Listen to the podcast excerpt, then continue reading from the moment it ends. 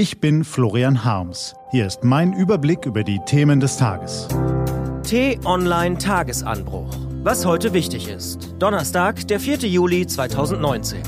Sollte Ursula von der Leyen wirklich EU-Kommissionschefin werden, wartet sofort eine riskante Aufgabe auf sie.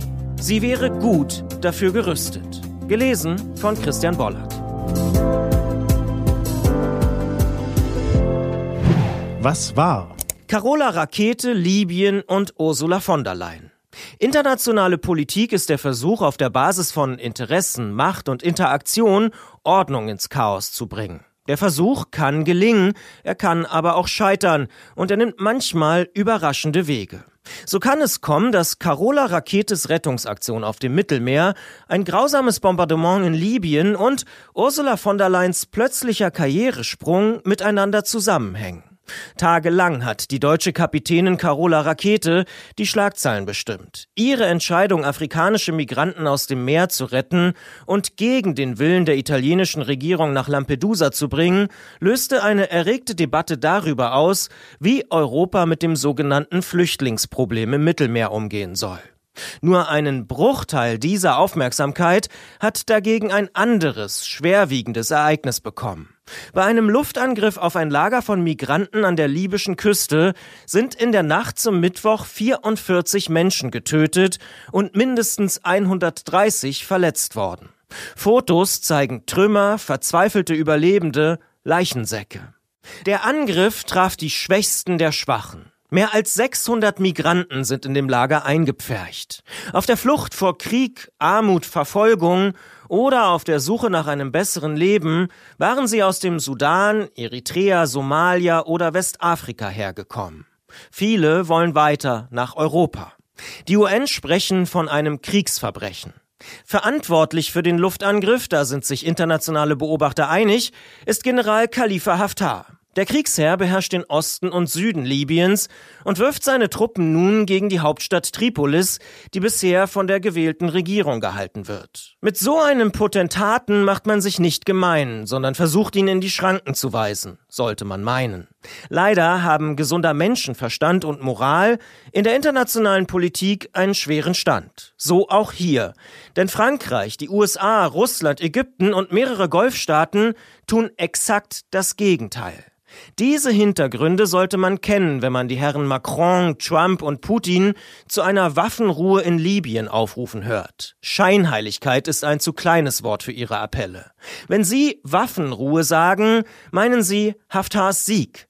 Während sie Waffenruhe sagen, lassen sie ihren Warlord Zivilisten bombardieren. Wenn sie Waffenruhe sagen, ziehen sie die Strippen und heizen die Kämpfe weiter an.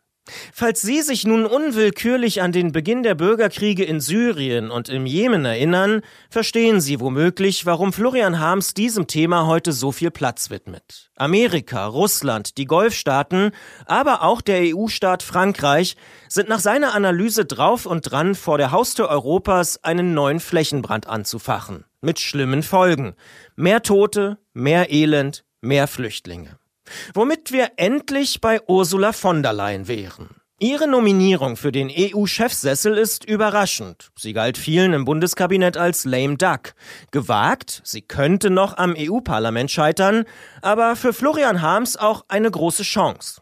Als langjährige Verteidigungsministerin kennt sie nicht nur die europäische Sicherheitslage aus dem FF, anders als der scheidende Kommissionspräsident Juncker ist sie auch mit den Taktiken russischer und amerikanischer Militärs bestens vertraut. Sie kann Krisensituationen einschätzen und internationale Konflikte durchschauen. Von der Leyen ist resolut, umtriebig und hat bewiesen, dass sie vor komplizierten Problemen ebenso wenig zurückscheut wie vor mächtigen Gegnern. Kurz, sie hat alles, was die oberste Vertreterin der EU jetzt braucht, um Europas vielleicht größtes Sicherheitsproblem zu lösen. Es gilt, erst Frankreichs Präsidenten Macron zu überzeugen, die Unterstützung für General Haftar einzustellen und dann Moskau, Washington, Riyadh, Abu Dhabi, Ankara, Doha, Tripolis, Benghazi und die EU zu Friedensverhandlungen an einen Tisch zu bringen.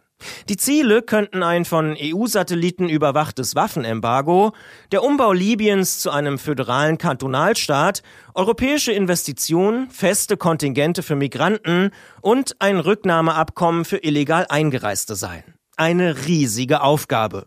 Aber vielleicht gerade richtig für eine tatkräftige EU-Chefin, die versucht, Ordnung ins Chaos der internationalen Politik zu bringen.